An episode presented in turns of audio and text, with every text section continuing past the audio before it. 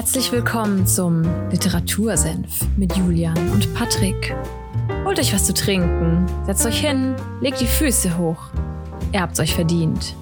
Zieht euch aus, nicht so schüchtern, sperrt die Ohren auf, denn jetzt gibt's wieder mittelscharfe Literaturkritik. Viel Spaß!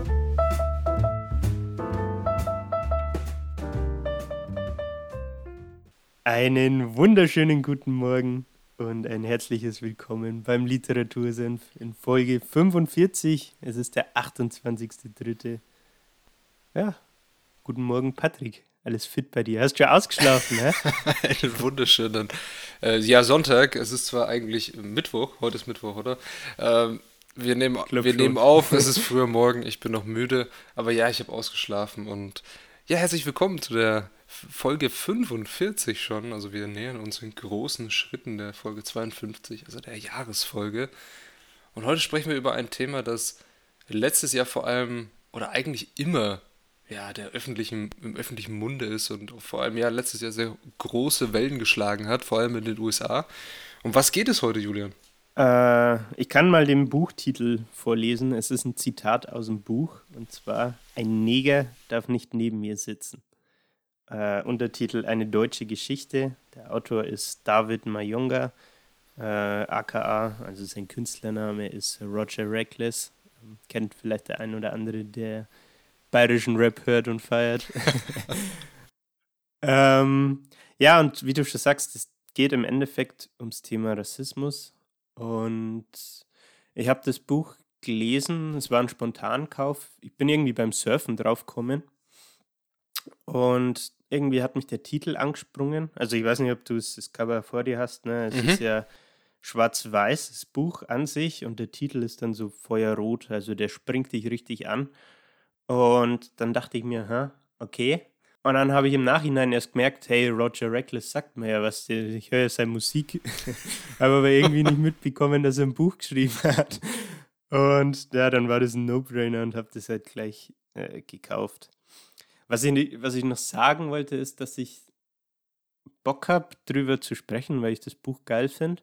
Andererseits auch Respekt, dass, keine Ahnung, weil es ein schwieriges Thema ist. Ne? Mhm. Also, ich finde, man muss da schon auch aufpassen, was wir zwei Kasper jetzt hier sagen, weil man da, ja, andere Leute in der Öffentlichkeit verlieren schnell ihren Job, wenn sie da irgendeinen Schmarrn erzählen. Ne?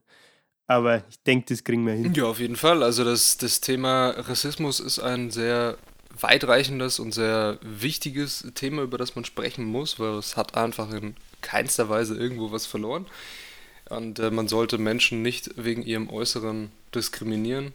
Keinen Menschen wegen ihrer Herkunft, wegen ihrem Äußeren oder sonst irgendetwas, was, ihre, was sich auf ihre Merkmale bezieht, sollte man einen Menschen diskriminieren. Und darum bin ich gespannt, was es oder über was es genau in dem Buch geht, weil ich äh, kenne Roger Reckless nicht so wirklich von der. Mir, ist mir nie aufgefallen, dass er da mitgewirkt hat in den Musikliedern, die ich gehört habe. Ich kenne nur eins von ihm, okay. das von, den, von dem Bavarian Squad, also wo da irgendwie alle, die in der bayerischen Rap-Szene ist es das vom Liquid? Unter anderem, das ist das, ähm, ja. das ist ein Lied mit dem Ringelstädter Sepp. Ich weiß nicht, ob du den kennst, der ist auch so ein bayerischer ja, Liedermacher. Ja. Und das heißt, fürchtet euch nicht. Das ist, äh, kam damals im bayerischen Rundfunk und das ist ein, ein sehr tolles Lied. Und äh, ich wusste gar nicht, dass er den, den Opening-Part da macht. Und ja, ich habe sonst von ihm nichts gehört, aber ich bin sehr gespannt. Er hat, habe ich es aufgeschrieben? Ah ja, 2019 äh, Album rausgebracht, das heißt Über die Natur der Dinge. Finde ich sehr cool. Kann, kannst dir mal reinhören. Ich bin sehr gespannt. Kannst, das kannst dir mal anhören oder du kannst mal reinhören. Eins vorbei. Beides. Ich mache beides ab. ähm, vielleicht noch kurz zum Autor selber. Äh, David Mayonga ist geboren in Markt Schwaben, also wenn man so will, äh, Richtung München. Also das tiefste ja. Bayern. Genau. er redet auch äh, Dialekt, wenn er will. Also er spricht auch ganz normales Hochdeutsch, würde ich jetzt fast sagen. Aber auch wenn er zum Beispiel auf Bayerisch rappt oder so, finde ich ziemlich witzig, mhm. weil es, keine Ahnung, es macht, ich finde, mir macht es Leute immer gleich sympathischer, irgendwie zumindest. Aber gut.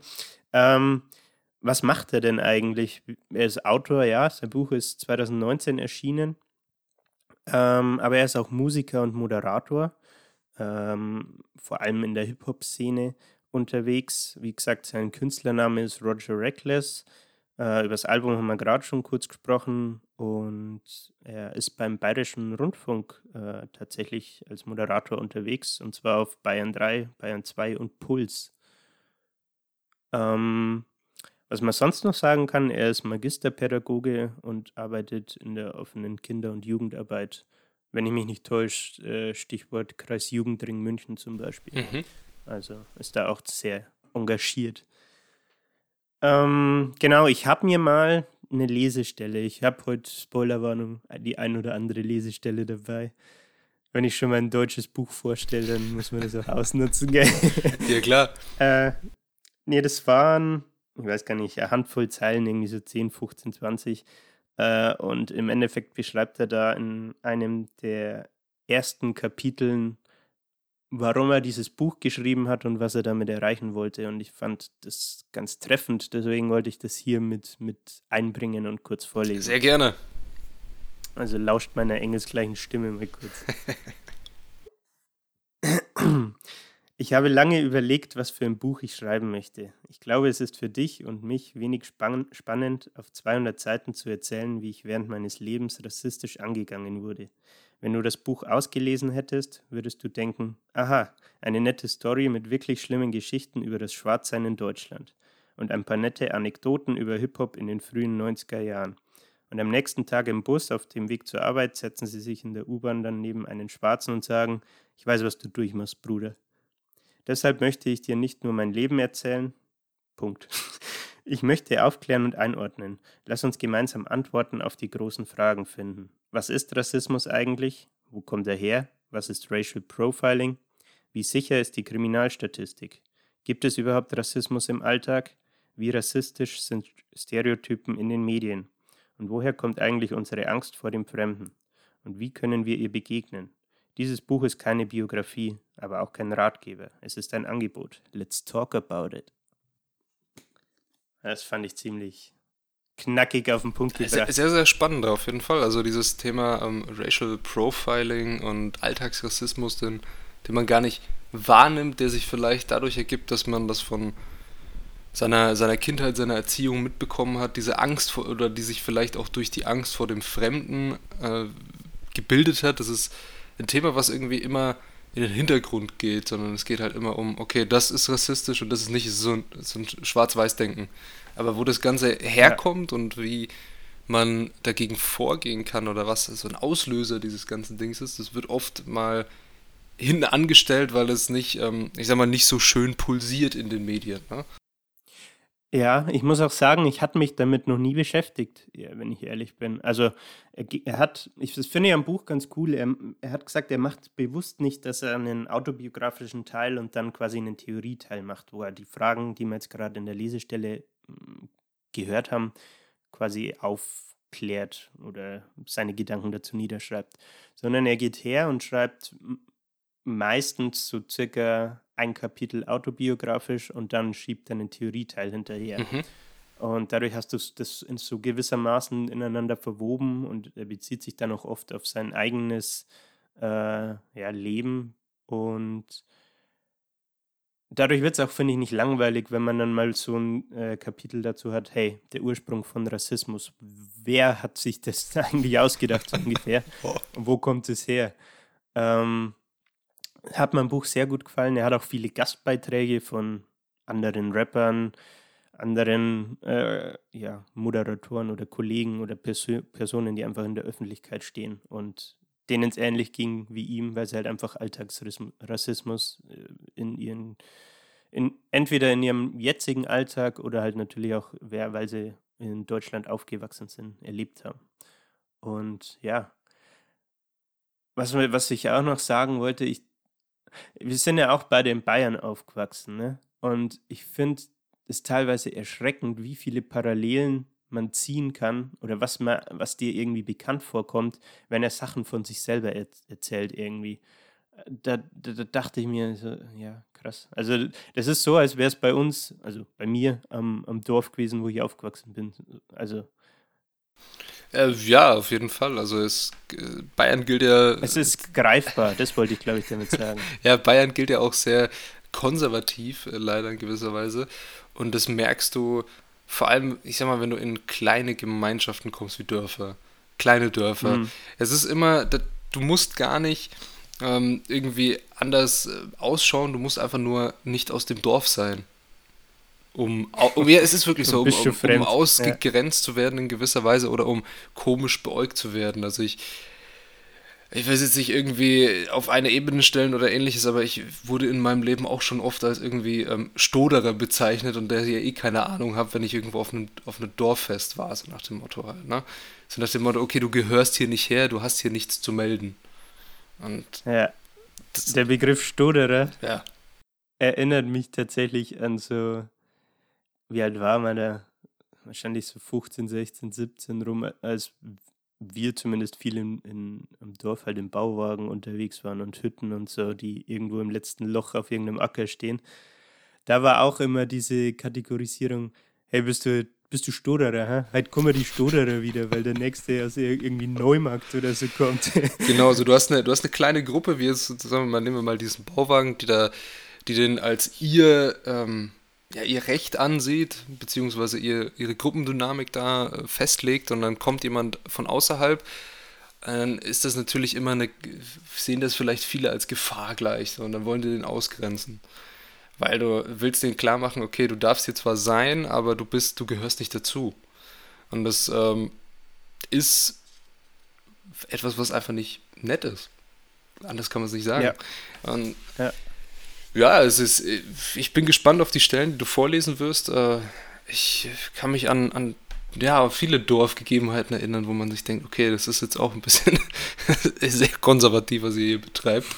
Aber ja, wie steigen wir ein? Ähm, also was ich auf jeden Fall, ich habe mir mehrere Stellen rausgesucht, ich werde aber nicht auf alle eingehen, weil sonst sagt man hier, glaube ich, drei Stunden. Mhm. Ähm, ich glaube, ich würde mit dem AfD-Infotreffen des Kreisverbandes München Süd anfangen. Jawohl, so, gleich eine Breitstelle. es ist so mehr oder weniger sein Einstieg ins Buch, bevor er wirklich auf sein ja, ich sag mal, auf seinen autobiografischen Teil übergeht. Und zwar war seine Idee, hey, ich schaue mir einfach mal so ein AfD-Infotreffen an und gehe da einfach mal ähm, als jemand, der eine Person of Color ist, hin mhm. und schaue, ob die AfD wirklich nicht rassist, rassistisch ist, so wie sie immer von sich sagen. Ne? und ja. das ist halt, es ist dann in irgendeinem Wirtshaus in, in München und ja, ich, ich kann es einfach mal vorlesen. Es ist aber zwei, drei Seiten. Also äh, wir, wir lassen es auf uns wirken. Ich bin, ja. ich bin ja, sehr gespannt auf jeden Fall. Okay. Der Raum füllt sich, Stühle werden hin und her geschoben und aus dem Vorderraum drängen immer mehr Interessierte ins Hinterzimmer. Ich glaube, es ist eine ganz gute Idee, einfach mal miteinander zu reden und da das hier ja ein Infoabend ist, dachte ich, komme ich als gebürtiger Münchner und Lokalpatriot einfach mal vorbei. Mein Gegenüber wirkt mit der Information etwas überfordert. Recht haben sie, nuschelt er. Ich erzähle von meinem Besuch beim politischen Gillermoos in Abensberg einige Monate zuvor. Im Rahmen einer Reportage für die Sendung von Hannes Ringelstetter, da ist er wieder, haben wir gerade noch drüber gesprochen, war ich mit einem Kamerateam vom BR unterwegs und habe die Reden der Parteivorsitzenden angehört und kommentiert, auch die der AfD. Abgesehen davon, dass Jörg Meuthen ziemlich schlechte politische Comedy abgeliefert hat, stach mir vor allem das Publikum ins Auge. Auf den Bierbänken saßen Bürger, die nach keiner besonderen politischen Agenda aussahen. Neben Menschen mit Thor Steiner T-Shirts, die man eindeutig dem rechten Spektrum zuordnen konnte. Punkt. Alter, ich hab's heute nicht mit Punkten. Ne?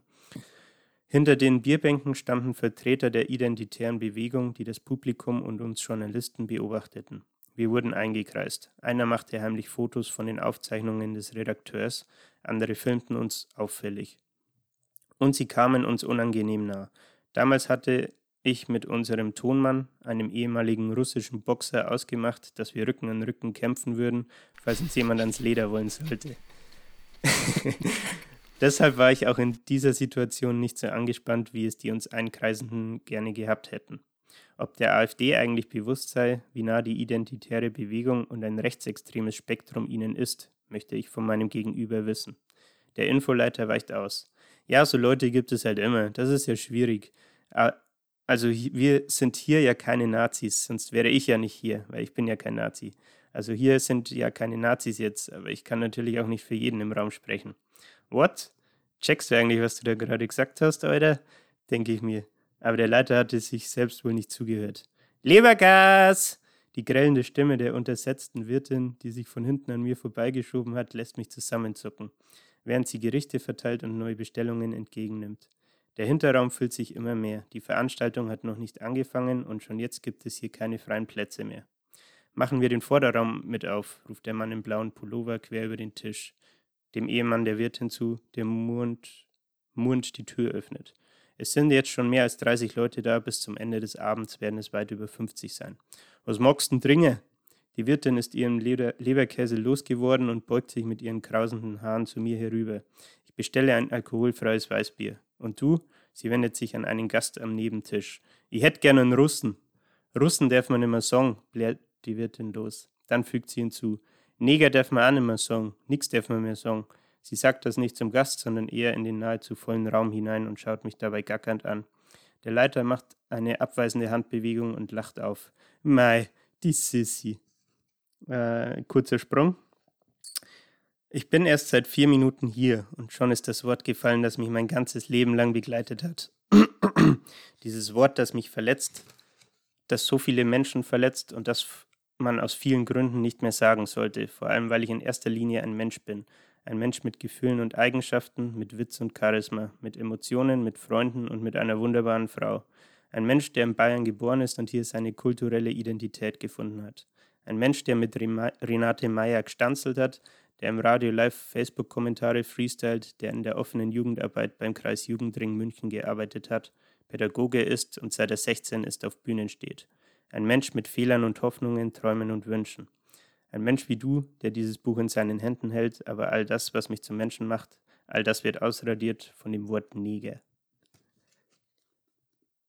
Ja, also sehr fulminanter, vielschichtiger Einstieg, auch gut geschrieben, finde ich. Also ähm, echt, ja, so vom, vom Schreibstil gefällt es mir auf jeden Fall, um das jetzt, äh, ohne okay. jetzt mal in, in, die wertende Dings reinzugehen und äh, den Inhalt anzugucken. An sich, äh, ja, dieses, dieses, äh, ich musste, glaube ich, ein bisschen lachen bei dem äh, Kommentar von diesem äh, Kreisleiter oder was das war von der AfD, der meinte so, ja, ja, die Leute gibt's ja und ich bin ja keiner und so weiter und ich kann aber nicht für alle sprechen. Naja, also.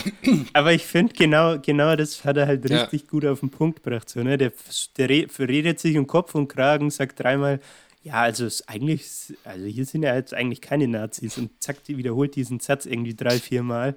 Nur das dann anders formuliert, weil er halt nicht weiß, wie er sich anders gerade zurechtfinden soll. Ja, was die, was die AfD sehr, sehr gerne macht oder allgemein, sag ich mal, Parteien aus dem rechteren Spektrum oder auch so Gruppierungen, in die Opferrolle stellen. Und das können sie ganz gut. Weil man, man sagt so, mhm. okay, ihr seid hier, ihr seid die, die freien Medien so und ihr unterdrückt uns ja, aber wir dürfen das, was wir machen, ja nicht machen. Ja, und es gibt auch einen Grund, warum ihr sowas nicht machen solltet halt. Also, weil es ist einfach totaler Schwachsinn. Ja. Wieso macht ihr nicht einfach mal normale, anständige Politik und macht nicht irgendjemand anderen dafür verantwortlich, dass ihr euch so unterdrückt fühlt? Also die Opferrolle hat die AfD ganz gerne in und wenn sie dann mal rauskommen muss, ja. wenn, wenn sie jetzt so ein bisschen mehr Stimmen haben oder so, sieht man ja jetzt, dann wissen sie gar nicht, was sie eigentlich für ein politisches, äh, was sie eigentlich machen wollen, weil sie so zerstritten sind und so vielschichtig ineinander, dass du da eben diese ganz krassen Rechten, die dann mit äh, Thor Steiner T-Shirts rumlaufen, wer nicht weiß, was Thor Steiner ist, das ist eine Marke, ja, Klamottenmarke, die so sehr nordische Zeichen, vor allem Thors Hammer und sowas drauf hat. Und das ist äh, einfach ein In Erkennungssymbol der rechten Szene. Kann man nicht anders sagen. Ja, die identifizieren sich halt damit, ne? Und dann hast du halt so ganz ein, hart eingesessene konservative Leute, die eigentlich eher in der CSU, CDU zu finden wären, aber den, die CDU, CSU durch äh, den öffentlichen Druck zu liberal geworden ist, kann man schon fast sagen, und die dann in die AfD gehen, weil sie da hoffen, dass ihre Interessen vertreten werden. Und dann hast du so ein riesen Sammelbecken an Leuten, die eigentlich zusammen nicht können, aber irgendwie zusammen machen. Und dann äh, hocken die in München in irgendeinem Wirtshauskeller und überlegen sich hier, was haben wir gerade für ein Infotreffen. Das hast du jetzt wunderschön zusammengefasst. Äh, genau so ist es nämlich wirklich. Das geht noch weiter, aber ich wollte jetzt den Rahmen sprengen. Äh, es ist im Endeffekt dann so, dass, keine Ahnung, da hockt die Gabi, die 40 ist, da hockt der, der Sepp, der 50 ist. Und im Endeffekt ist wie so ein Selbsthilfestuhlkreis oder so, dass jeder mal aufstehen darf, sein, sein Schmarrn loswerden, was, was ihn gerade bedrückt. Und dann applaudiert jeder und es wird einfach so hingenommen. Aber man hat kein, ja, man arbeitet gewissermaßen nicht an einem Strang, sondern es ist, wirkt, finde ich, nach der Lesestelle eher so wie eine Selbsthilfegruppe, wo jeder seine, ja, seine Bedenken, die er meint, die die AfD lösen kann, ja. einfach mal rauspalavern darf, ohne irgendwelche Konsequenzen fürchten zu müssen. Und ja.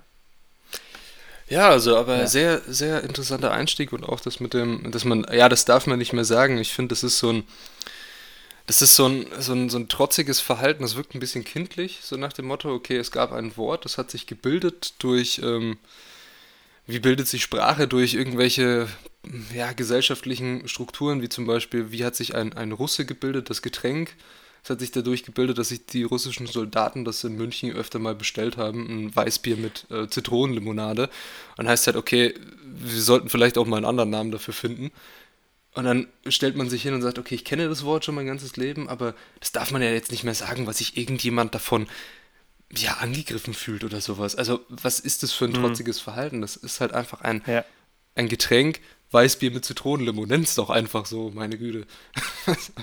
ja, ja. Ja.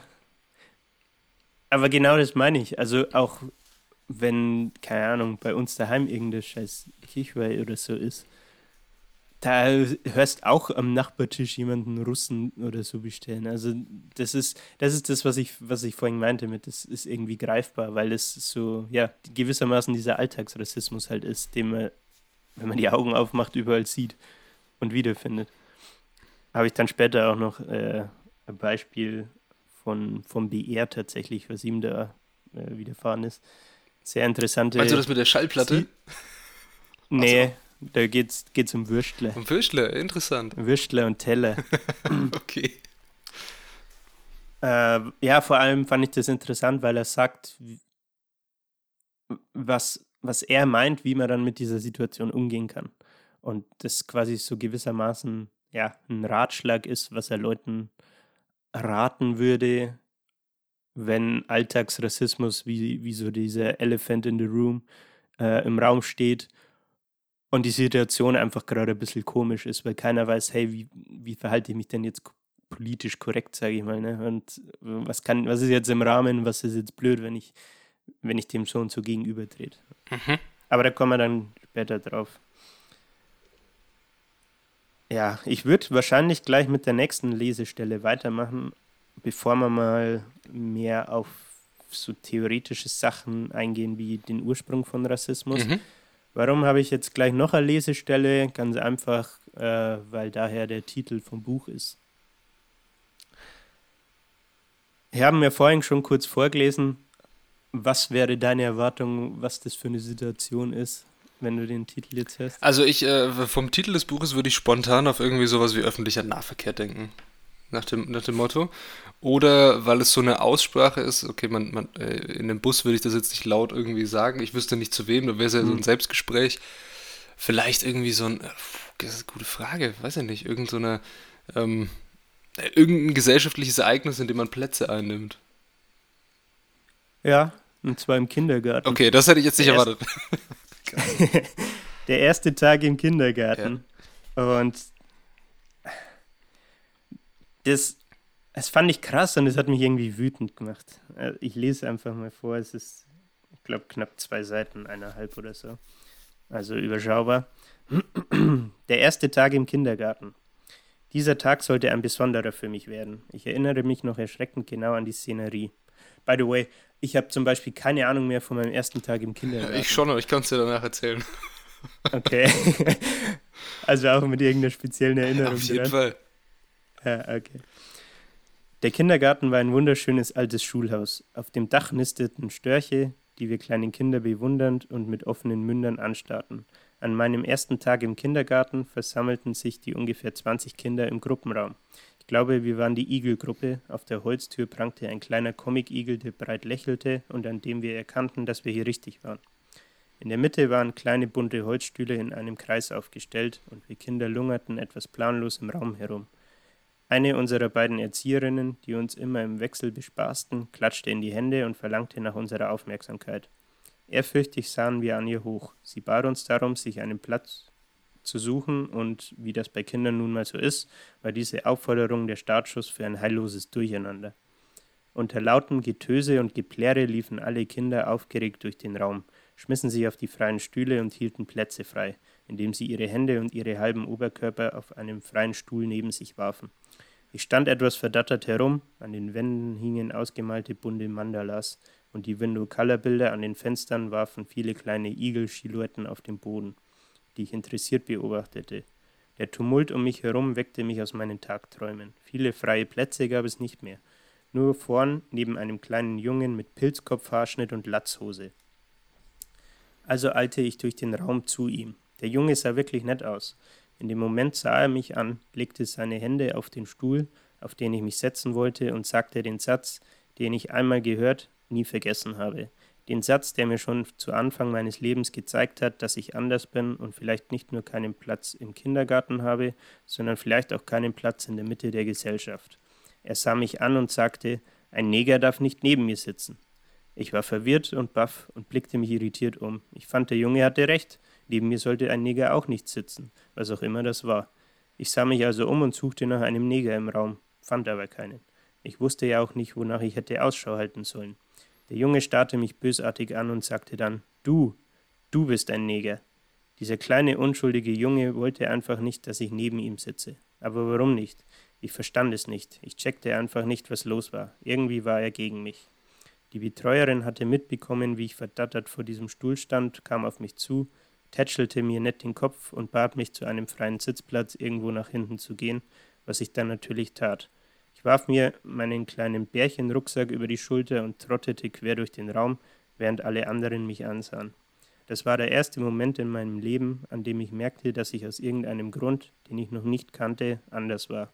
Es war das erste Mal, dass ich spürte, dass es in Ordnung war, wenn ich eine Sonderbehandlung erhielt. Ich hatte keine Möglichkeit herauszufinden, ob der Pilzkopfjunge nett war oder nicht. War er übrigens nicht, wie sich im späteren Verlauf meines Lebens herausstellen sollte. Aber diese Ausgrenzung, die ich damals erfuhr und weder verstand noch richtig zuordnen konnte, ließ mich fragend in einem Stuhl neben irgendeinem blöden Mädchen Platz nehmen. Ich schaute aus dem Fenster, sah die tänzelnden Herbstblätter im Wind und spürte, dass ich irgendwie anders, irgendwie falsch war. Hart, auf jeden Fall hart. Also muss ja überlegen, Kindergarten, wie alt ist man da? Drei. Guck mal in den Kindergarten, ne?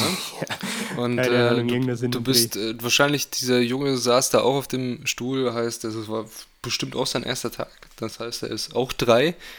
Und äh, er kann schon, oder er kennt schon so, so, solche verletzenden äh, Begriffe oder solche Begrifflichkeiten, beziehungsweise kann die auch schon so einordnen. Also es muss ja irgendwo herkommen, die hat er sich ja nicht selber angeeignet. Ne? Genau, das war aber das, was mich so wütend daran gemacht hat. Es muss irgendwo herkommen und er, er zieht sich das ja nicht an den Haaren herbei, ja. sondern es kommt, denke ich mal, von seinen Eltern. Ne? Und das so früh schon zu einem kleinen Kind beizubringen, keine Ahnung, das fand ich irgendwie, ich fand's krass. Ich finde die, die Reaktion von ihm, also vom, vom Autor jetzt, äh, vom, oh, ich habe seinen Vornamen vergessen, David. vom David, genau, äh, sorry, sorry, von David finde ich auch sehr, ähm, ja, sehr kind, kindtypisch, dass du, okay, du, du hast eine Situation, in der du merkst vom Gegenüber, hey, der, die ist äh, abneigend gegen irgendwas eingestellt und es gibt irgendwas, was ja. eine Abneigung erzeugt und dann macht das Kind irgendwie so ein Ding, aha, okay, es gibt dieser Begriff, den kenne ich nicht. Irgendwie, den, den kenne ich nicht und der wird hier als abneigend dargestellt. Und ja, das, das finde ich, find ich auch, weil wenn das, äh, wenn das was Schlechtes ist, möchte ich das nicht. Und dann hast du diese, diese Einsicht erstmal und dann kommt wieder auf einmal die Bestätigung von dem äh, Pilzkopfjungen, nennen wir ihn jetzt mal, der dann sagt, ja, aber du bist das, du bist das Problem. Und dann Sagst du das einem dreijährigen Kind, das dann erstmal dasteht und sich denkt, ja, okay, was ist denn das jetzt eigentlich das Problem? Ich habe ja nichts gemacht, so nach dem Motto. Du hast ja bei Kindern immer das Ding, dass du Aktion, Reaktion brauchst. Du brauchst ja irgendein Verhalten, das entweder gut ist, das eine Bestätigung erfährt, oder ein Verhalten, das schlecht ist und eine Abneigung erfährt. Aber wenn hm. es nichts passiert, ist einfach eine Existenz. Also so existiert er einfach nur und das erfährt Abneigung. Das kann auf jeden Fall sehr schlimme Sachen in einem Kind auslösen, klar.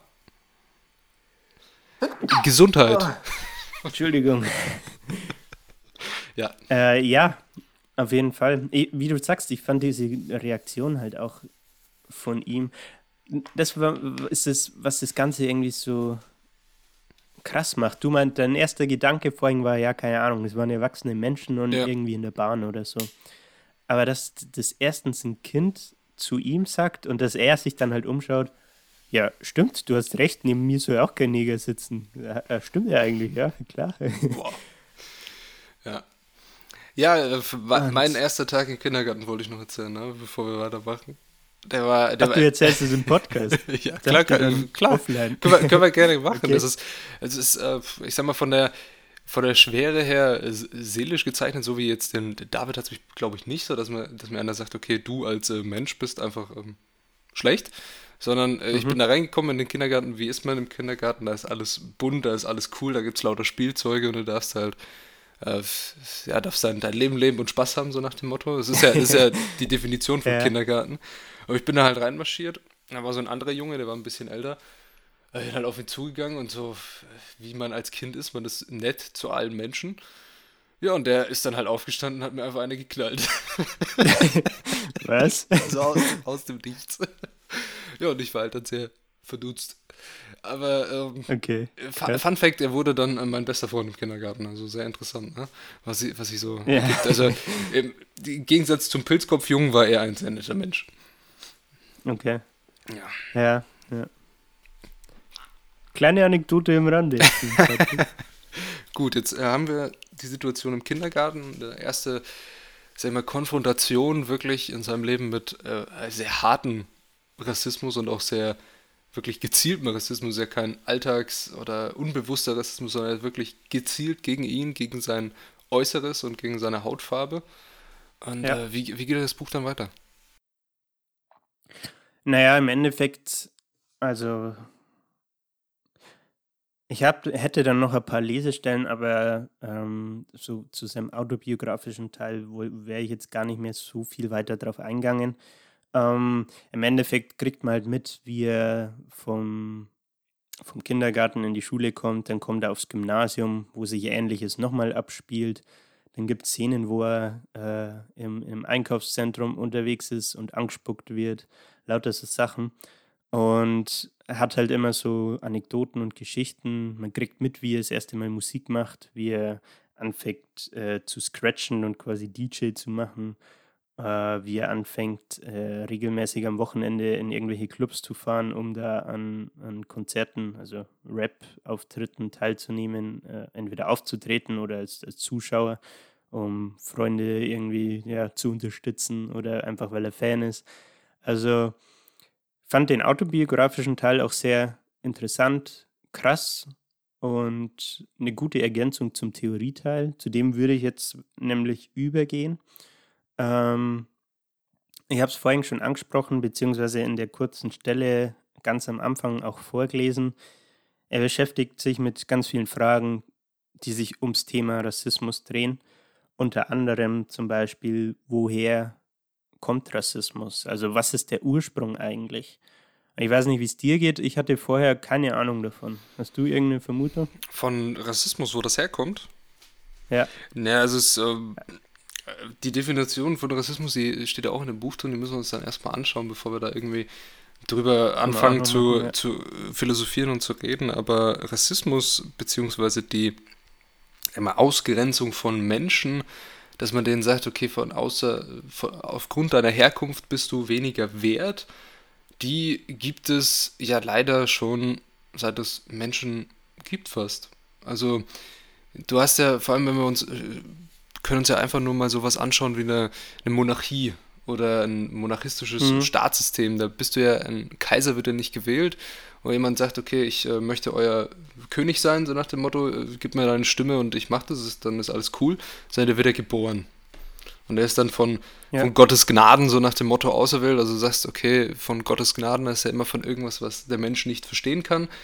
Und eine kleine Gruppe, die dieser Macht inne die diese Macht inne hat, die nennt sich dann halt einfach über dir. So, du, ich bin Adliger, ich bin mehr wert als du. Du bist ja nur Bürger, du bist Leibeigener oder nenn es wie du möchtest. Und ein ja, immer noch sehr aktuelles Beispiel ist, finde ich, das indische Kastensystem. Genau, das greift auch im Buch tatsächlich auf. Dass du halt die Menschen, das ist, das ist schon sehr erschreckend und eigentlich sehr pervers, dass du anfängst, deine Bevölkerung in verschiedene Kasten oder Schubladen zu unterteilen, aus denen mhm. sie nicht rauskommen. Also du kannst diese Schublade aufmachen, du kannst in die Schublade reingehen und da bist du drin. Du kommst aber nicht mehr raus. Ja. Und es, alle deine Nachkommen werden auch in dieser Schublade bleiben. Und das ist einfach so ein, so ein Kreislauf, der nicht durchbrochen werden kann. Und das ist, ähm, sehr erschreckend, dass ja. sowas möglich ist und dass sich Menschen sowas ausdenken. Ja, also er sagt, wir kommen dann auch noch darauf an, äh, darauf zu sprechen, wie es im Sinne der Kolonialisierung dann weiterging. äh, ergänzend zum indischen Kastenwesen noch, er sagt, es ist quasi die älteste Form, oder es ist die älteste Form quasi rassist, rassistischer Strukturen. Und im Endeffekt äh, diese, ich lese kurz vor, diese nahmen mit der Eroberung Nordindiens durch die Arier, die Bewohner der iranischen Hochebene, um 1500 vor Christus ihren Anfang. Das ist sehr lange her, auf jeden Fall, ja. also besteht schon seit einiger Zeit, äh, kann man, denke ich, so stehen lassen. Du wolltest gerade noch auf die Definition eingehen. Mhm. Ich glaube, er hat im Buch sogar mehrere Definitionen. Ich glaube, er versucht sich auch selbst an einer.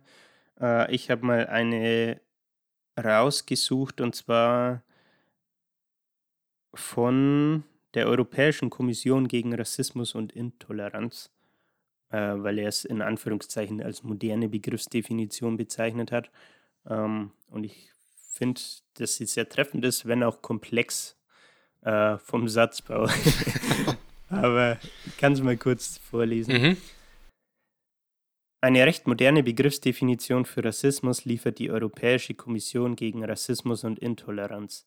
Sie beschreibt Rassismus als, äh, und Zitat, die Überzeugung, dass ein Beweggrund wie Rasse, Hautfarbe, Sprache, Religion, Staatsangehörigkeit oder nationale oder ethnische Herkunft die Missachtung einer Person oder Personengruppe oder das Gefühl der Überlegenheit gegenüber einer Person oder Personengruppe rechtfertigt. Ja, dieses Überlegenheitsgefühl ist auf jeden Fall das, was Rassismus ja. ausmacht, ganz klar. Und du kannst, ich sag mal, jeden inner oder jeden zwischenstaatlichen oder Konflikt, den es auf der Welt gab, kannst du mit diesen Punkten, die da genannt wurde, irgendwie erklären. Wahrscheinlich, ja. Ja, ja angefangen vom, vom, indischen Kastensystem, dass du da irgendwie, äh, dass die, dass die Arier Nordindiens, äh, die, ja, die äh, Leute da unterjocht haben, so wie das sich äh, anhört. Also wenn, müssen wir da geschichtlich weiter reingehen. Aber dann geht es weiter zur Kolonialzeit, sag ich mal, dass die Engländer sich gedacht haben, nicht nur die Engländer, um jetzt nicht zu verallgemeinern, ne? nicht nur die Engländer, ja. sondern eigentlich alle europäischen Staaten haben sich gedacht, okay, wir gucken mal, was es sonst so auf der Welt gibt. Aha, Überraschung, hier sind Völker, die vielleicht ein bisschen so in der Ent Entwicklung ist ja auch immer so ein Ding, was ist Entwicklung? Ist Entwicklung Industrialisierung, ist Entwicklung, wie entwickelt sich mein, meine Staatengemeinschaft, äh, ist es vielleicht besser, wenn wir einfach so zusammenleben, wie wir vorher schon zusammengelebt haben, ohne dass jemand aus Europa kommt und uns sagt, wie wir es zu tun haben. Aber mhm. genau das haben die Europäer gemacht, sind irgendwo hingefahren, haben sich gedacht, okay, wir haben bessere Waffen, also wir haben besseres Material, um euch zu verletzen, euch zu töten und euch zu unterjochen und ihr habt uns jetzt zu gehorchen und wir sind mehr wert. Stichwort Südafrika, ist da das ja. schneidendste Beispiel, was ja. mir einfällt. Also, wie du schon sagst, um, um das Thema Kolonialisierung weiter aufzugreifen, im Endeffekt äh, geht er da im Buch auch tatsächlich drauf ein und sagt halt, wie du jetzt auch schon meintest, das Wissen über andere Weltteile hat einfach damals ziemlich schnell zugenommen. Ne? Mhm. Und man hat dann angefangen, äh, dort ja die Teile zu bevölkern, dort zu unterdrücken und die Menschen zu versklaven. Und was daraus resultiert ist, ist dann ein regelrechter Debattenhype bei den europäischen Gelehrten. Ach je. Ja, das fand ich tatsächlich auch interessant. Und im Endeffekt sagt er halt, ja, die Gelehrten sind dann hergegangen und haben sich quasi so Fragen gestellt wie, wie ist eigentlich das Verhältnis von Menschen zueinander, die sich äußerlich unterscheiden? Also gehören Menschen von anderen Kontinenten, die anders aussehen, eigentlich zur Menschheit? Solche Sachen. Und als konkretes Beispiel äh, hat er einen Namen genannt, den denke ich jeder von uns schon mal gehört hat, und zwar Immanuel Kant. Äh, ein kurzer Ausschnitt aus seinem Werk Physische Geographie von 1801. Ich zitiere es mal kurz. In den heißen Ländern reift der Mensch in allen Stücken früher, erreicht aber nicht die Vollkommenheit der temperierten Zonen. Die Menschheit ist in, ihren, in ihrer größten Vollkommenheit in der Rasse der Weißen. Die gelben Indianer haben schon ein geringeres Talent, die Neger sind weit tiefer und am tiefsten steht ein Teil der amerikanischen Völkerschaften. Ähm. Und das. Ja. Also ne, genau, das war auch meine Reaktion. Also ich finde es, ähm, dass man, dass man hergeht und sagt, okay, wie ähm, entwickeln sich äh, Menschen an verschiedenen Orten der Welt? Ist es völlig legitim? Wie ist sie, wie sind deine, deine körperlichen Eigenschaften und sowas? Wie passt du dich besser an die äußerlichen Gegebenheiten an? Ähm, um das jetzt vielleicht in den jetzigen Zeitpunkt zu, zu rufen, wieso äh, plagt das Coronavirus ähm, europäische Staaten viel mehr als afrikanische Staaten als Beispiel? Äh, hm. Warum ist das so? Was, woran liegt das, dass vielleicht diese Menschen gegen das Virus besser geschützt sind als wir? Aber anzufangen, nach eine, eine wirklich eine Rangfolge aufzustellen, wer ein Talent hat oder wer mehr wert ist, das ist totaler Schwachsinn. Also. Ja, oder auch was, was man wahrscheinlich kennt, ähm, sind die Farbbezeichnungen, die damit einhergehen. Ja. Also weiß, gelb, rot, braun, schwarz. Ähm, also dass man hergeht und sagt, hey, wir haben spezifische physische, intellektuelle, charakterliche und eben auch ästhetische Eigenschaften, die wir den verschiedenen Menschen in den verschiedenen geografischen Standorten quasi zuordnen können. Ja, du, du nimmst eigentlich die äh, Hochkomplexigkeit oder die Menschenwürde, um auf die Menschenwürde zurückzukommen, du nimmst die Menschenwürde ja. jemanden weg und gibst ihm einfach eine Farbbezeichnung. Ja, ja aber auch da wieder kann man ja ein, das aktuellste Beispiel, das mir einfällt, aufgreifen, und zwar das Footballteam aus der NFL die Washington oder ehemals Washington Redskins. Du meinst, das ist das Washington Football Team? Ja, genau. Ja, äh, klar, man, also, man sollte keine. Da hat man ja auch ich fand es sowieso immer komisch, dass du, du hast bei den ganzen NFL-Teams ähm, Tiere als Bezeichnung und dann hast du einmal die Bezeichnung Redskins und du denkst so, okay, ähm, Rothäute, was also, eine sehr, ja, genau. eine sehr, also in, wenn man es jetzt im, ins Deutsche übersetzt, Rothäute eine sehr schon rassistische Bezeichnung für die Ureinwohner Amerikas ist. Ja, ja. Ja, und aber wann haben die den Namen geändert? Das war ja jetzt erst letztes oder vorletztes Jahr. In, ich weiß nicht mehr welche Saison. Auf jeden Fall ist es noch nicht lange her und der Name bestand vorher einfach halt. Ne? Ja. Und da sind wir auch wieder bei, schnell beim Thema Alltagsrassismus halt, ne? dass es eigentlich keinen wirklich interessiert hat, bis sie den Namen letztendlich geändert haben. Äh, ich glaube, das ging einher mit George Floyd, ne? mit dem Black Lives Matter, mit der Bewegung, dass da dann das Thema ziemlich schnell aufkam, hey, wieso ist euer Teamname eigentlich so? Wollt ihr das nicht mal ändern? Das ist ein bisschen fraglich. Das kann ähm, sehr gut sein, aber ich glaube, dass diese Debatte schon länger bestand bei so NFL-Dingern oder bei so großen medialen Teams, die sehr viel Geld haben. Es ist nun mal Geld regiert die Welt, so nach dem Motto.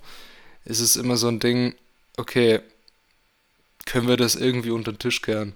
Dass sich niemand da drüber aufregt. Ja. ja. Vor allem, wenn man, wenn man dann ein Level höher geht und schaut, wer sind die Besitzer von diesen Teams, hm. äh, hast du die Begründung dafür ziemlich schnell, weil das meistens alte weiße Männer sind, hm. die stinkreich sind. Ja.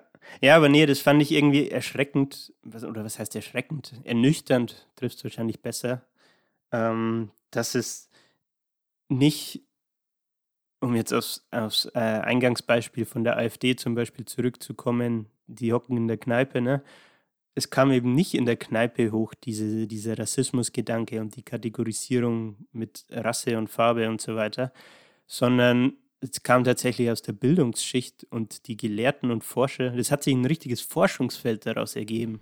Ja. Und das fand ich irgendwie krass. Habe ich mir so auch noch nie bewusst gemacht. Also habe ich tatsächlich, konnte ich aus dem Buch auf jeden Fall mitnehmen. Ja, ich, äh, ich habe mir jetzt, ich habe ja gerade Semesterferien und ich habe mir ähm, auf Netflix eine sehr interessante Doku über das Dritte Reich angeschaut, tatsächlich. und okay. da ging es um, ähm, das hieß Hitlers Kreis des Bösen, heißt es auf Deutsch, oder Hitlers Hinchman, das ist eine britische Doku, sehr gut gemacht, wie ich finde, also mit verschiedenen Professoren aus äh, unterschiedlichen Universitäten von der Welt. Und da geht es so mhm. drum, um die Hintermänner von Hitler, die das Ganze, ja, die ganzen Schrecken des NS-Reichs eigentlich produziert haben. Und unter anderem unter Heinrich Himmler, also dem Führer der SS damals, gab es ja diese richtig perfide und rigorose Rassentheorie.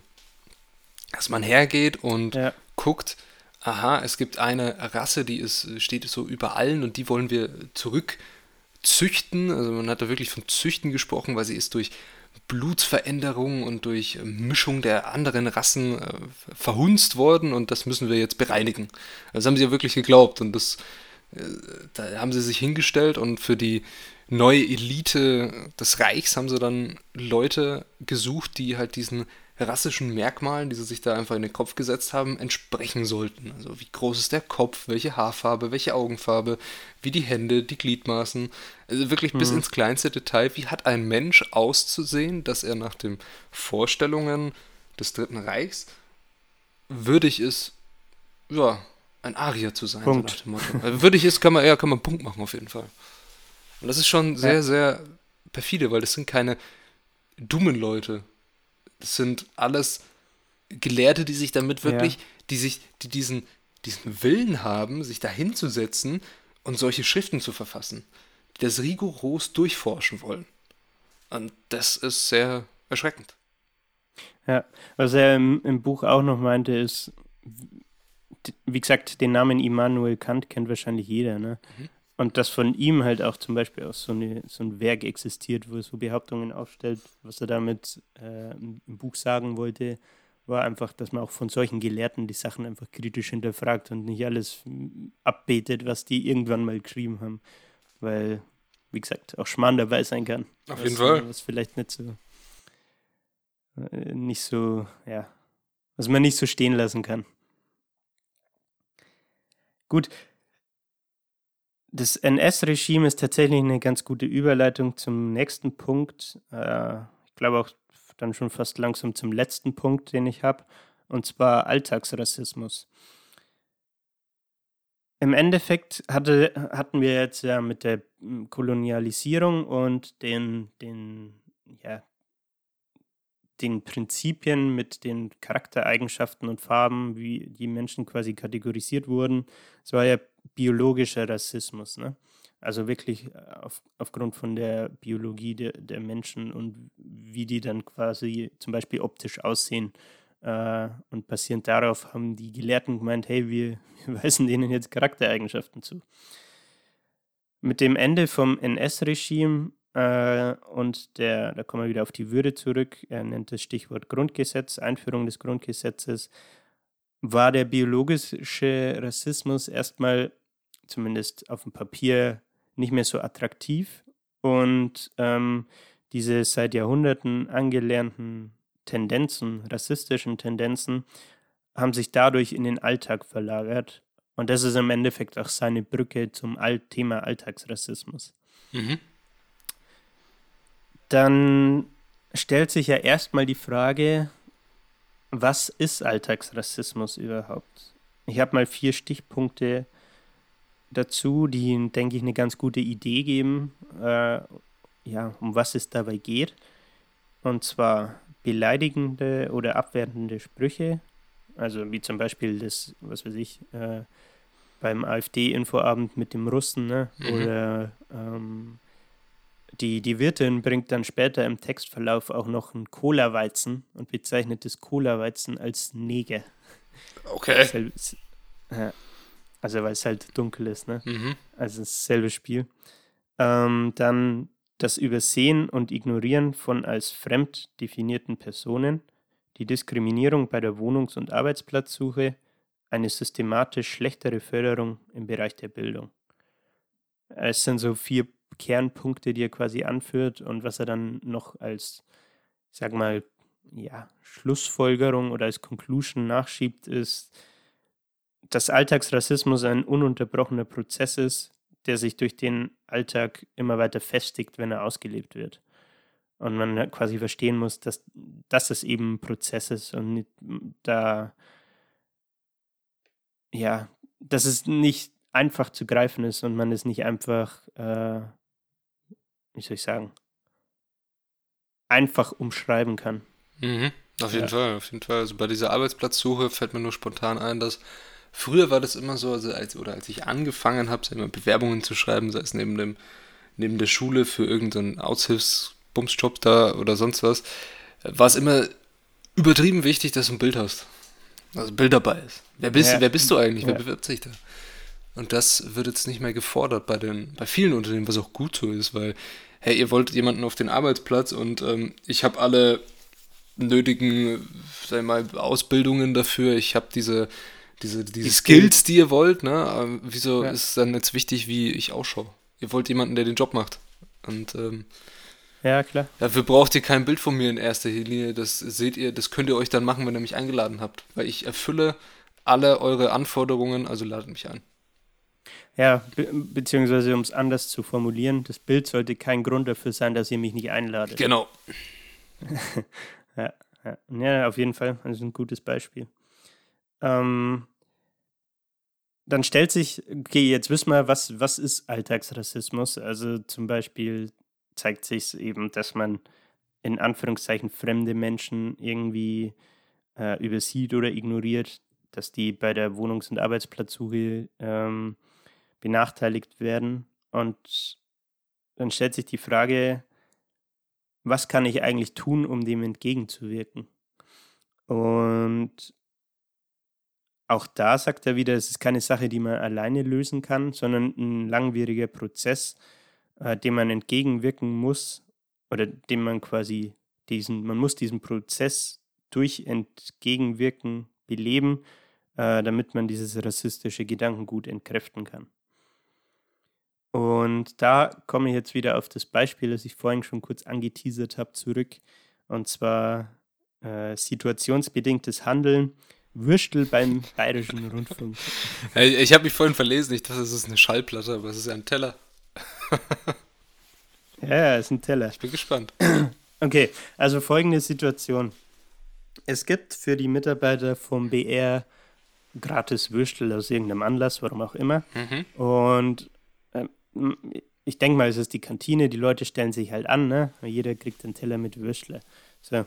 Als der David an der Reihe ist, ist der oberste Teller ein Teller, wo ein Gorilla drauf ist. Mhm. Und äh, dann stockt es erstmal und er bekommt seine Würstler nicht gleich und dann merkt er halt so, wie die äh, Kollegen hinter der Theke sich unterhalten und dann hört er halt so einen Satz raus wie, gib ihm einfach einen anderen. Also der eine Kollege sagt, hinter der Theke sagt zu dem anderen, der die Würstler ausgibt, mach halt nicht so Drama und gib ihm einfach einen anderen Teller, äh, weil dieser Gorilla auf dem Teller ja schon gewisse, also könnte man auch wieder in die Kategorie Alltagsrassismus stecken, ne? wenn du dem jetzt jemanden gibst, der ähm, wie der David eben äh, ja eine Person of Color ist, um politisch korrekt zu bleiben. Du, du, du, hast, ähm, du hast gemerkt, das äh, stockt dir im Hals ein bisschen, ne, dieses Thema. Das, also, du hast gerade die Worte ja, nicht gefunden. Ja. Äh, das, das Ding Aber ist, was ich komisch finde, ich, sorry, dass ich dich jetzt hier unterbreche, was ich merkwürdig finde, es ist ein Teller mit einem Affen drauf. Es ist einfach ein Affe. Der, ja. der, der, der Teller ist nichts Rassistisches, da ist einfach ein Tier drauf. Sobald du aber anfängst, diesem Teller durch deine Wahrnehmung also du hast ja über eine Situation, du hast eine Situation, der David, der steht da, der kriegt diesen Teller von dir. Und sobald du denkst, aha, ich habe einen Teller mit einem Affen und gebe sie einem schwarzen Menschen, ne, dann ist das ja rassistisch. Dann denkst du schon wieder rassistisch, weil das ist nicht rassistisch. Es ist einfach ein Teller, auf dem ein Affe drauf ist.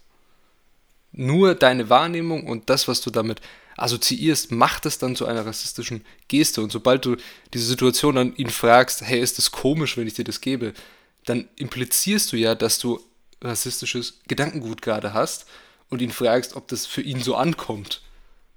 Und das äh, finde ich ja, sehr interessant. Ja, aber ich weiß, was du meinst. Ich hatte auch tatsächlich denselben Gedankengang. Was er halt sagt, ist, ähm, dieses situationsbedingte Handeln im Endeffekt. Mhm. Ähm, ich lese mal kurz vor, ich habe mal einen Satz dazu rausgeschrieben. Ich hätte von einem der BR-Mitarbeiter mit eingebunden werden können. Äh, Zitat, ich habe gedacht, weil dieser Gorilla-Teller der nächste ist, ist das jetzt etwas komisch, wenn ich dir den gebe, oder? Ist es komisch für dich?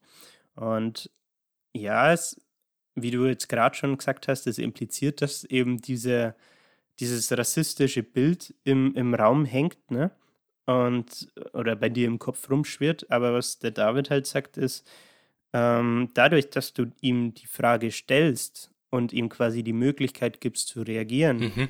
nimmst du, hängst du dieses rassistische Bild quasi, um bildlich zu bleiben, du hängst es ab und äh, gibst es ihm und gibst ihm dann die Möglichkeit, damit zu machen, was, was ihm jetzt was für ihn am angenehmsten ist oder wie, wie er mit der Situation umgehen will. Ne? Also hm.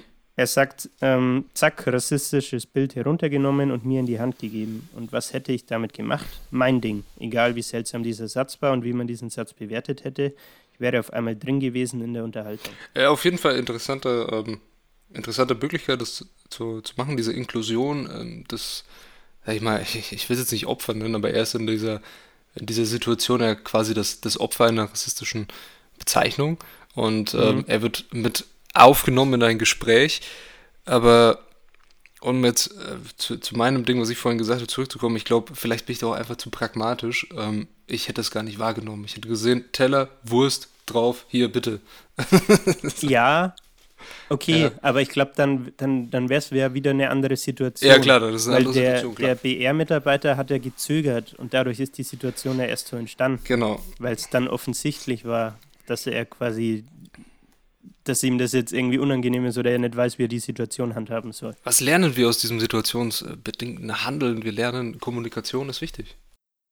Genau, mehr miteinander reden und versuchen, für solche Situationen, wenn ein Alltagsrassismus irgendwie in Erscheinung treten sollte, gemeinsam Lösungen finden. Auf jeden wie Fall. Du sagst, durch Kommunikation. Ja, das war so, würde ich sagen, eins, eins der Key Takeaways vom Buch, mhm. was man, finde ich, mitnehmen kann. Ähm, ja, Kommunikation ja, ist Was man im eigenen Leben hoffentlich auch anwendet. Definitiv, also miteinander reden ist immer wichtig. Äh, man hat natürlich durch sei es die Angst vor dem Fremden oder ähnliches, sei es ähm, irgendwelche äh, Klischees, die man durch Medien mitbekommt oder die man irgendwelche, wenn man das dann als stigmatisierten Eigenschaften, die man jemandem zuschreibt, weil es durch die Medien einem suggeriert wird, die gehen alle weg, sobald du mit jemandem redest, den Menschen kennenlernst ja. und diese Person als Mensch wahrnimmst und nicht als irgendwie als Konstrukt deiner Meinung. Ja, oder nicht als irgendein Gedankengut, das sich irgendwelche Gelehrten mal ausgedacht haben. ja. Ja, auf jeden Fall. Gut, hast du noch äh, Them äh, ein Thema aus dem ähm, Buch oder letzte Worte oder eine allgemeine Zusammenfassung, wie du das Ganze findest und wem du das empfehlen würdest? Ähm, ja, ich will die Folge jetzt nicht in die Länge ziehen, deswegen, ich hätte noch ein paar Lesestellen, aber dann, ich denke, lest das Buch einfach selber. ähm, ich denke, wir haben heute aus den Lesestellen und aus dem Thema, dass wir, es ist ein sehr schweres Thema auf jeden Fall, es ist ein sehr wichtiges Thema. Du, ja. Und wir haben du hast es vorhin schon angesprochen, ja. ne? Es, ich habe ein paar Mal gestockt und überlegt, wie drücke ich mich jetzt am blödsten aus. Das ne? ist aber auch wichtig, ah. klar. Ja, klar, eben. Äh, ich hatte auch, muss ich sagen, Respekt davor, die Folge aufzunehmen. Ja. Eben weil es ein heikles Thema ist und weil man sich schnell verplappern kann. Aber es sollte ja auch wiederum kein Grund sein, nicht darüber zu sprechen. Ne? Ja. Und ich glaube, das ist ein, wahrscheinlich auch ein ganz guter Takeaway zum Buch und wem man es empfehlen kann, nämlich meines Erachtens jedem. Natürlich ist es jetzt bei Leuten wie mir so, dass ich ihn als Person schon vorher kannte, weil ich zum Beispiel seine Musik feiere und dadurch wahrscheinlich zu ihm als Künstler oder als Person einen anderen Zugang habe. Aber ich würde schon sagen, dass es ein Buch ist, was jeder lesen kann. Du hast vorhin nach der einen Lesestelle gemeint, hier taugt der Schreibstil auch. Er hat es auch nicht der Vollständigkeit halber äh, nicht alleine geschrieben, sondern, lass mich nachschauen, wo ist das Buch? Der Co-Autor ist Nils Frenzel. Er hat ihn quasi dabei unterstützt. Und ja, ich finde, es ist ein rundes Buch, sehr cool strukturiert und regt zum Nachdenken an wie man mit Alltagsrassismus umgeht. Ja, äh, was ich so gehört habe, so von den Lesestellen, hat mir es ähm, sprachlich und literarisch sehr, sehr gut gefallen. Also Grüße genau an David und Nils, äh, gute Arbeit. Und ähm, ja, es ist eine, eine Möglichkeit, sich einem Thema, das gesellschaftlich sehr wichtig ist, zu nähern, über ein Buch, über eine Kunstform wie Rap und ja. über beides. Und das macht er einfach. Und das, äh, ich finde das wichtig, dass man darüber spricht, dass man darüber liest und sich mit dem Thema befasst und sich Gedanken darüber macht. Auf jeden Fall, ja. Das sind, denke ich, auch coole oder schöne letzte Worte zum, zum Thema. Ne? ähm, Patrick. Ei. Was machen wir nächste Woche? Was machen wir nächste Woche? Ich bin mir unsicher. Also ich habe mir erst überlegt, okay, sollen wir nochmal einen ähm, Roman, äh, Schrägstrich, Thriller der ein bisschen anders ist, der unbekannt ist, der sehr, sehr, wie ich, ich fand ihn sehr, sehr spannend äh, geschrieben, kann man drüber streiten, ob der jetzt das literarische Feuerwerk von heute aufrechterhalten kann. Aber ich habe mich dafür entschieden, wir, wir, schauen uns mal wieder einen Klassiker an. Ein, ein okay. Klassiker, der, ein Klassiker der deutschen Literatur aus ähm, dem letzten Jahrhundert, erschienen 1980, wenn ich jetzt halt nicht lüge, und zwar von Patrick Süßkind, Das Parfüm. Oh. Hast du das Buch gelesen? Nee. Hast du den Film gesehen? Film. Ja, okay. immerhin, immerhin. Gibt es auch eine Netflix-Serie, die äh, ich habe hab nur gehört, dass sie schrecklich sein soll. Ich habe sie nicht gesehen. Aber ich finde, okay. es ist sehr wichtig, über dieses Buch zu sprechen, weil es eins der, ja, eines doch der sehr bedeutendsten Werke der deutschen Literatur ist, vor allem der, des mhm. letzten Jahrhunderts. Und es ist sehr, sehr, sehr vielschichtig und es geht ähm, vielleicht um ja, das, das, kann man heute nicht so mit der Folge heute nicht wirklich abrunden, aber es geht so ein bisschen um Zwischenmenschlichkeit und Gerüche. Falls ihr das Buch nicht kennt. Ja, ja. ja, in diesem Sinne, vielen Dank fürs Zuhören von mir aus. Ich fand die Folge heute sehr. Also ich, mir hat die Folge Spaß gemacht, heute darüber zu reden. Das ist ein sehr sehr heikles Thema, aber ein sehr wichtiges Thema und ein sehr pulsierendes Thema. Und äh, wenn ich das Wort Thema noch einmal sage, dann glaube ich, hau dir mich. aber in diesem ist Sinne. Es, ist es eigentlich ein Thema? Habe ich jetzt nicht ganz mitbekommen. Ich weiß nicht, aber ich, ich glaube, wir haben ein Thema und nächste Woche haben wir okay. wieder eins. In diesem Sinne, vielen Dank fürs Zuhören und macht's gut. Ciao. Jo, auch von meiner Seite aus. Danke fürs Zuhören. Ich hoffe, die Folge kam gut an. Wie gesagt, uns hat es äh, Spaß gemacht, das aufzunehmen. Und auch wenn es teilweise oder phasenweise schwer war, darüber zu sprechen, äh, trotzdem denke ich, ist es ein ganz rundes Ding geworden jetzt am Ende des Tages. Ähm, jo, zu uns selbst, wenn ihr uns unterstützen wollt, dürft ihr uns gerne auf Spotify folgen, auf iTunes Bewertungen geben oder uns auf Instagram äh, ein Like da lassen und abonnieren. Äh, ansonsten sprechen wir nächste Woche über das Parfüm und ich wünsche euch eine schöne Woche. Bis dahin. Haberdere!